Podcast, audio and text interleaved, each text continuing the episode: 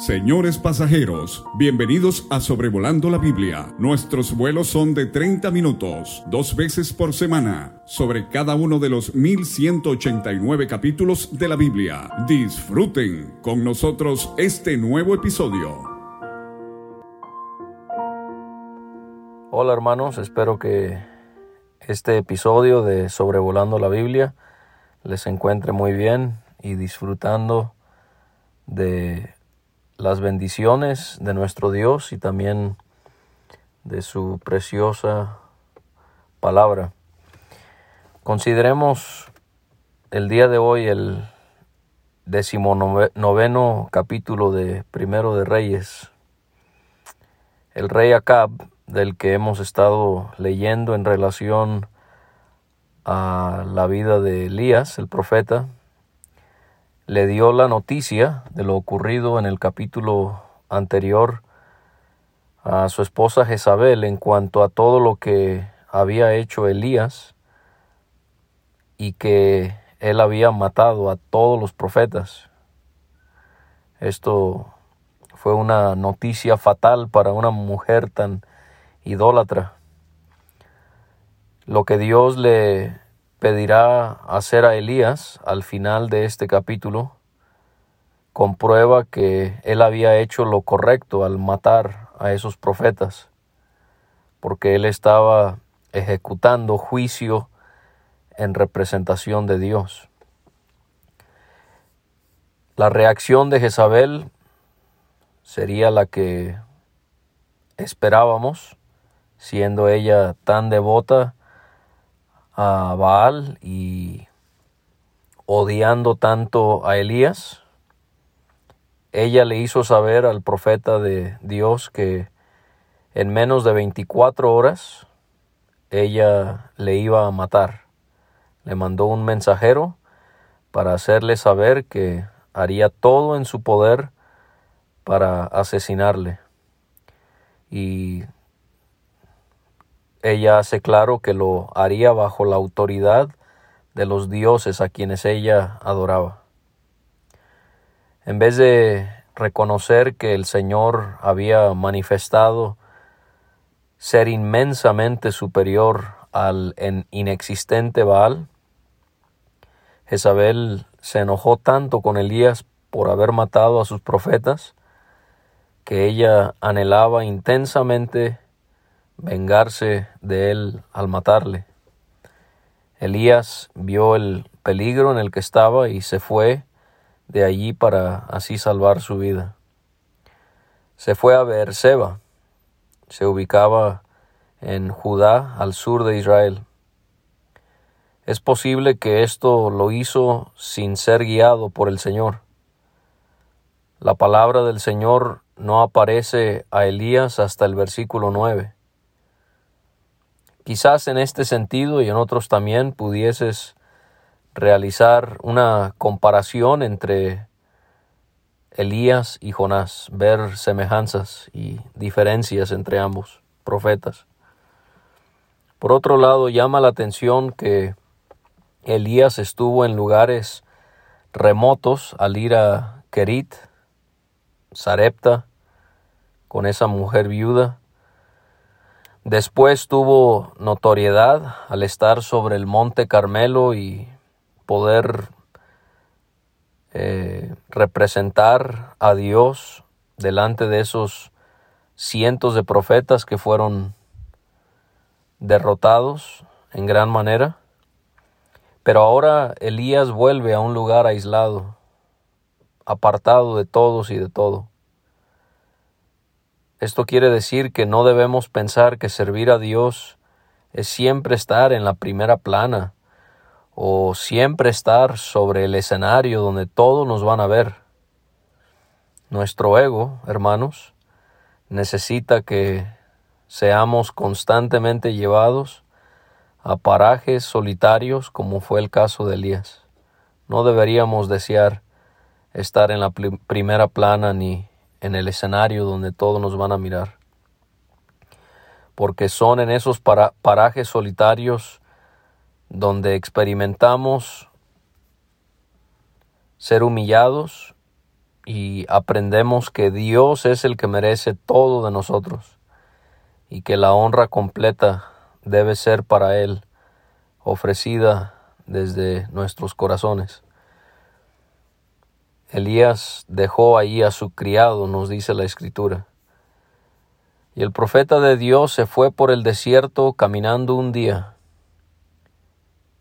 Se sentó debajo de un enebro, una variedad de un árbol, y tenía el deseo de morirse.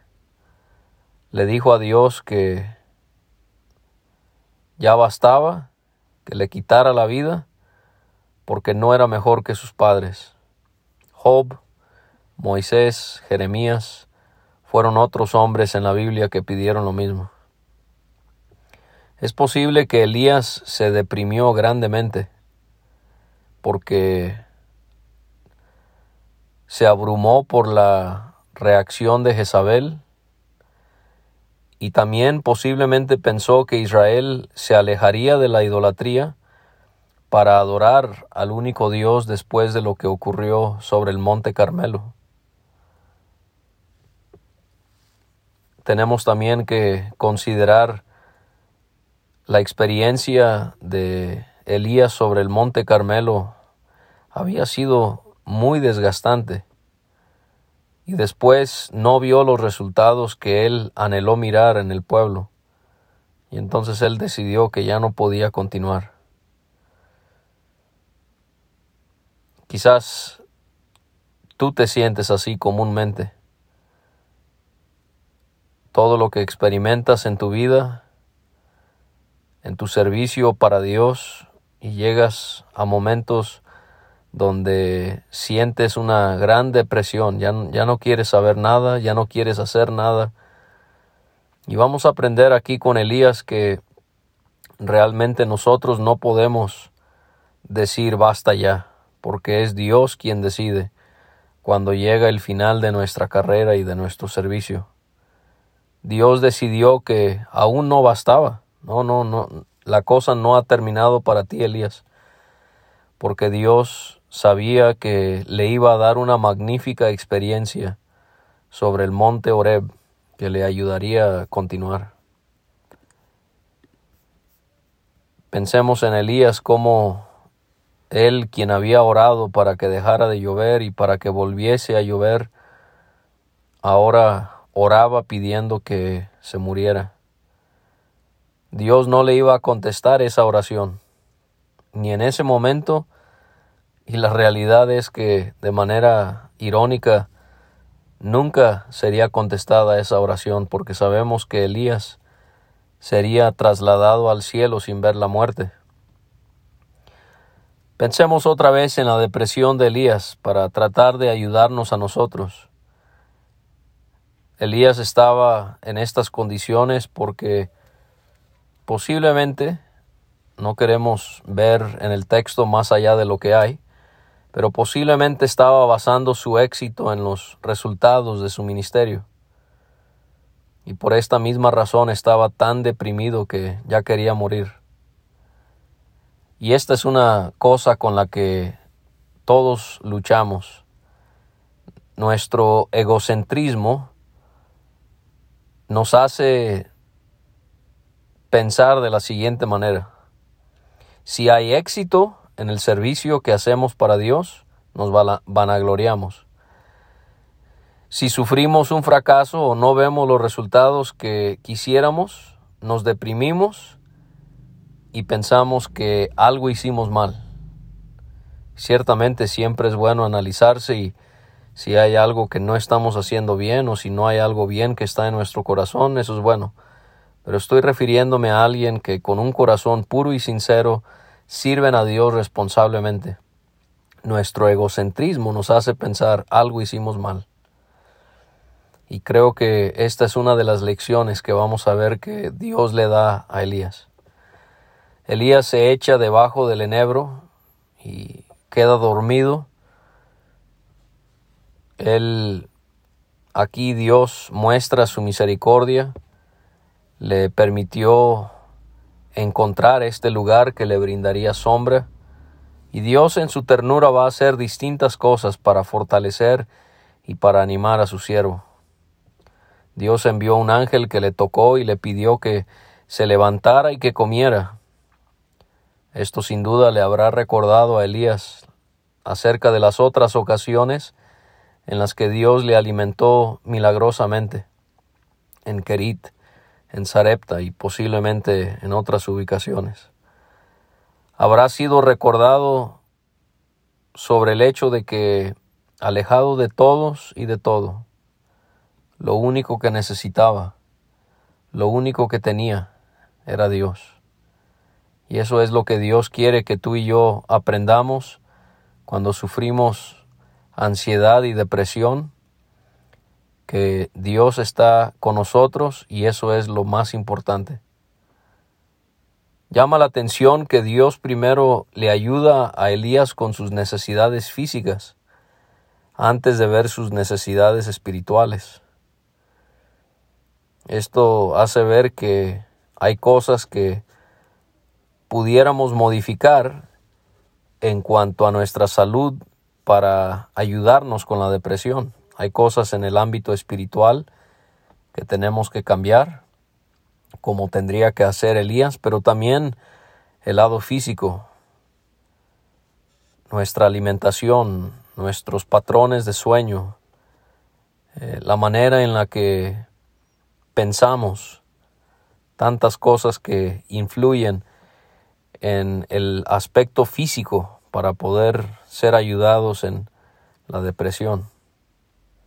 Yo estoy hablando de una depresión verdadera en la actualidad es como algo de moda sufrir ansiedad y depresión. Y uno conoce personas que no viven experiencias muy eh, traumáticas o de crisis o, de gran responsabilidad que uno sepa y, están tomando pastillas y están... Hay algo que está mal con esas personas. Eh, Creo que esa es una forma de, egocentrismo también. Eh, yo me estoy refiriendo a alguien como Elías, que, que está sufriendo crisis muy sobresalientes por querer agradar a Dios, por querer servirle a Él. Elías vio que a su cabecera había una torta cocida, había un pan sobre las ascuas y una, y una vasija de agua. Ahora vemos que Dios le provee de sustento para fortalecerle y también permitió que durmiese. Es obvio que uno de los problemas de Elías es que estaba agotado físicamente. Y tenemos que entender que para poder servir a Dios tenemos que en ocasiones y de manera regular no ser flojos, pero sí tenemos que descansar bien, porque si no, no vamos a poder ser útiles. Y en nuestro orgullo a veces nos eh, obligamos a, a, no descansar y a servir y a servir y a servir y eso al final va a repercutir en nuestra salud y no vamos a poder ser de bendición a nadie. El Señor mismo apartaba a sus apóstoles para que ellos descansaran. El ángel llegó a donde estaba Elías por segunda vez y le pidió que se levantara y que comiera porque el camino que le restaba era largo. Dios lo estaba preparando para el largo viaje que tenía por delante. Y eso es lo que Él también tiene en mente con nosotros. Nos prepara para el momento en el que estamos, pero también nos quiere preparar para el largo viaje que está por delante. Elías se levantó, comió, bebió, habiendo sido fortalecido con la comida, caminó cuarenta días y cuarenta noches para llegar hasta Oreb, considerado el monte de Dios. Fueron unos 320 kilómetros que Elías caminó desde Berseba hasta Oreb o al Sinaí. Lo que necesitaba Elías era ir al monte de Dios, como también es llamado en Éxodo 3.1, para tener comunión con Dios y así ser transformado en esta temporada oscura, por llamarla así, en la vida de Elías. El número 40 aparece aquí. Personalmente creo que muchos tendemos a exagerar la numerología en las escrituras, pero creo que sí hay números que sobresalen y sin duda el número 40 es un número que vemos a lo largo de las escrituras. Vamos a encontrar aquí a Elías, cómo es que Dios va a obrar en él para que su fe sea fortalecida, para que su fe, para que su fe sea restablecida eh, y su confianza sea puesta en el Señor. Elías llegó y se metió en una cueva y pasó allí la noche. Y por fin viene a él la palabra de Jehová para preguntarle qué hacía allí. Elías respondió lo mismo que él había dicho o lo que él va a repetir, más bien en el versículo 14.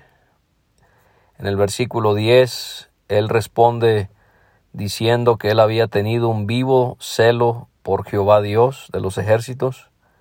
Esto es algo que pudiésemos también seguir a, a Elías en este deseo de ser celoso por Dios. Y ese celo lo había manifestado porque los hijos de Israel habían dejado el pacto de Dios habían derribado altares, habían matado a espada a sus profetas. Qué terribles condiciones eran las de Israel. Y Elías consideraba que él solo había quedado y le buscaban para quitarle la vida. A veces se juzga a Elías por pensar que era el único que adoraba al Señor. Yo no sé si deberíamos de ser tan exigentes con él porque es muy posible que Elías no había visto evidencias de que realmente hubiesen israelitas que adoraban al mismo Dios que él adoraba de la manera en la que él lo hacía. ¿Dónde estaban en el monte Carmelo cuando él necesitaba apoyo? ¿Será Dios quien le haga saber que otros también serían rescatados para también adorar al Señor como lo hacía Elías? Entonces no creo que debemos juzgarle en demasía en cuanto a eso. Vemos cómo el desánimo hace que nos sintamos aislados y abandonados y tenemos que, que mirar eso y estar al tanto de eso. Los eventos permitidos por Dios para con Elías de manera individual se asemeja de distintas maneras con lo vivido por Israel al ir por el desierto. Quizás también te sería de bendición hacer un comparativo. ¿Y por qué hace Dios eso? Para que sea como un recordatorio de juicio para Israel, para que vean, mira, lo que pasó con Elías pasó con Israel, con nosotros, y eso era para que ellos se corrigiesen. Ellos tenían que intuir, discernir que Dios quería que ellos renunciaran a su maldad, fueran a Dios para encontrar en Él salvación, restauración. El Señor, el Señor le pidió a Elías que saliera y que se pusiera en el monte para estar delante de él. Eso es muy importante por lo que vamos a considerar. Lo haría porque sabía que un encuentro a solas con Elías era lo que le animaría grandemente. Dios pasó por donde estaba y hubo un grande y poderoso viento que rompía los, los montes y quebraba las peñas delante de Jehová pero Jehová no estaba en el viento. Dios le mostrará distintas cosas sobrenaturales y sobresalientes para posiblemente hacerle ver que Dios no necesariamente se presenta en portentos fantásticos. No, vamos a ver que Dios se le va a presentar a Elías de la manera menos esperada. Dios obra de distintas maneras en las que Él hace su presencia notoria a los que son suyos para que nunca pensemos que lo podemos limitar en las multiformes maneras en las que Él lo puede hacer. Todo esto es para que nosotros veamos nuestra insignificancia y para que nos maravillemos constantemente y continuamente de lo vasto y de lo sabio que es nuestro Dios. Esto derrumba y destroza el Evangelio falso de la actualidad, que hace a sus feligreses pensar que Dios solo actúa y solo obra de maneras extremadamente impresionantes. Estas personas obsesionadas con milagros y señales y todo este tipo de cosas. Eh, vamos a ver que, que no, Dios no siempre obra de esa manera. Después del viento hubo un terremoto, pero Jehová no estaba en el terremoto.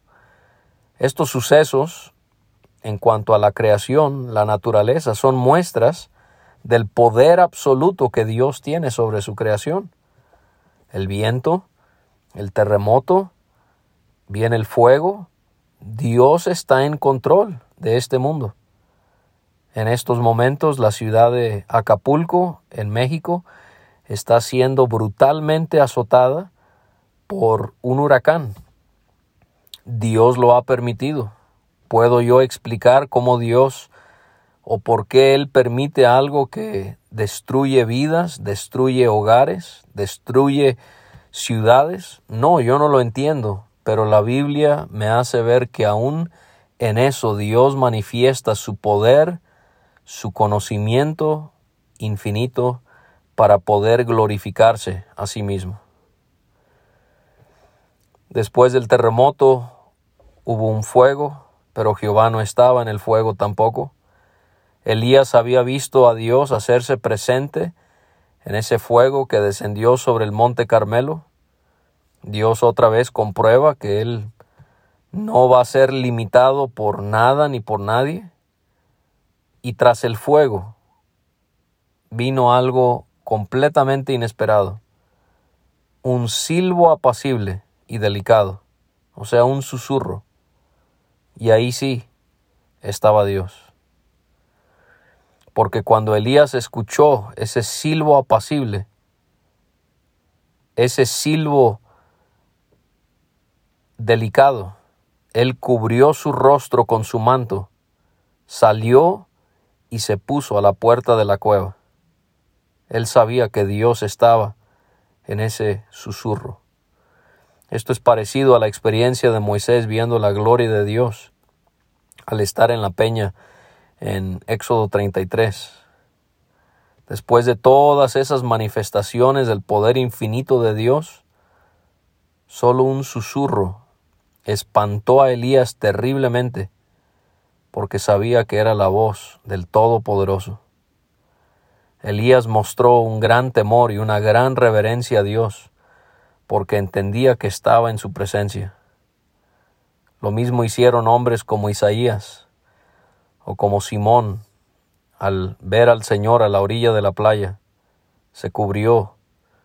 Isaías, viendo esa visión en el capítulo 6 y la reverencia que él mostró a la presencia de aquel que es santo, santo, santo.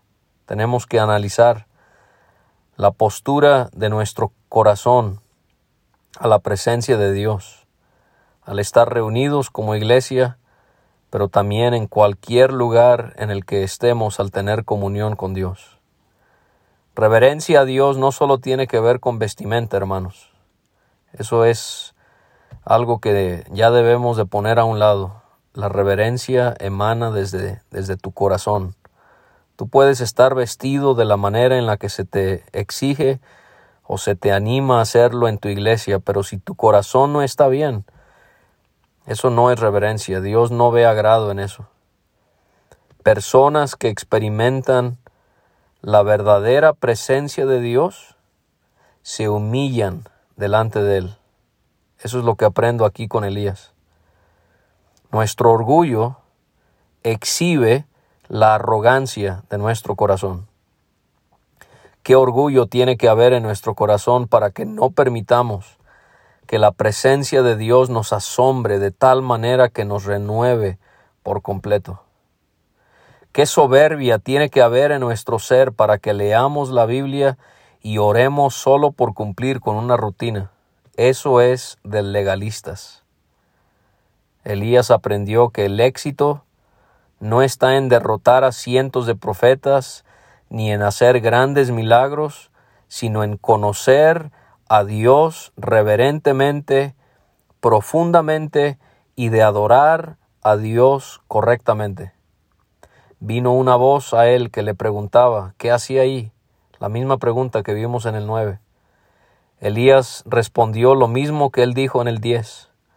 Y Jehová le dijo que se fuera, que regresara por su camino, por el desierto de Damasco. Le indicó que llegaría y que ungiría a Asael por rey de Siria. Vamos a leer acerca de Asael en Segundo de Reyes. O sea, cómo Dios después de fortalecerlo, humillarlo y asombrarlo, ahora le da encomiendas. ¿Quieres servir a Dios como lo hizo Elías? Tendrás que permitir que Dios haga lo mismo en tu experiencia. Fortalecerte, humillarte, asombrarte. Dios va a permitir ahora distintas cosas para animar a su siervo. Le da responsabilidades, le va a proveer acompañantes, le va a proveer también un sucesor. También debía ungir a Jehú, hijo de Nimsi, como rey de Israel. Esto también lo encontraremos en Segundo de Reyes. También ungiría a Eliseo, hijo de Safat de Abel Meola, como profeta que tomaría su lugar. Este sería su sucesor. Se le ordenó que debía matar el que escapara de la espada de Asael. El que escapara de la espada de Jehú sería también matado en ese caso por mano de Eliseo, el que sería su sucesor. Aquí era lo que yo me refería al principio, Dios delegándole la autoridad de quitarle la vida a ciertas personas. Dios haría que permaneciesen, dice el 18, siete mil israelitas cuyas rodillas no se doblarían ante Baal, ni tampoco lo besarían. Obviamente el beso es como una señal de, honra, de devoción a este Dios falso. Esto va a ser citado por Pablo en Romanos 11 para ser una de las pruebas por las que Dios no ha desechado a Israel por completo, sino que viene el día cuando Él salvará a un remanente de judíos al final de la tribulación que por fin creerán que Jesús es el Mesías. Al, partir de allí Elías encontró a Eliseo, este sería el sucesor. Eliseo araba con doce yuntas delante de él y él tenía la última. Dios guía a personas para que le sirvan de una manera singular que ya están ocupados en alguna tarea.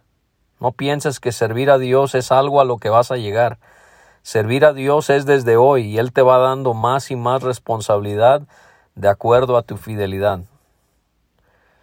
Pudiésemos pensar que posiblemente, no acertadamente, pero que las doce yuntas de bueyes eran de Eliseo, posiblemente señala que fue un hombre que había prosperado, pero vemos cómo él va a estar dispuesto a dejar la comodidad por servir a Dios como sucesor de, de Elías, estaba dispuesto a negarse a sí mismo, lo que también queremos hacer todos nosotros. Elías pasó por delante de Eliseo y echó sobre él su manto. Pareciera que el manto representaba su autoridad como profeta. Eliseo dejó los bueyes y salió corriendo detrás de Elías. Le rogó que le permitiera besar a sus padres y que le seguiría después de hacer eso. Elías respondió diciendo, Ve, vuelve, ¿qué te he hecho yo? Posiblemente significaba que Elías le daba permiso de hacerlo, pero que no se olvidara lo que él había hecho con él en cuanto al manto y lo que eso le representaría a Eliseo en su mente en cuanto a lo que Dios quería para él. Eliseo se regresó, tomó un par de bueyes, los mató, con el arado de los bueyes coció la carne y se lo dio al pueblo para que lo comiesen. O sea, deshizo de sus herramientas de trabajo mató animales suyos para hacer esta comida como una despedida. Y al hacer eso, se levantó y fue tras Elías y le servía.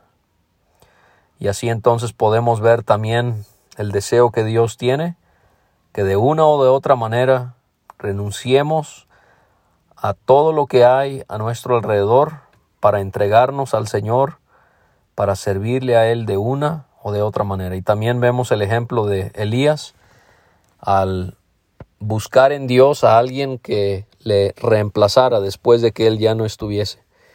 Y líderes espirituales se preocupan por servir a Dios responsablemente, pero también se enfocan en poder preparar, en discipular, en ser mentores a otros que sean eh, más jóvenes que ellos para que ellos puedan continuar con el servicio a Dios. Dios prospere su palabra que es tan preciosa y tan bendita a nuestros corazones.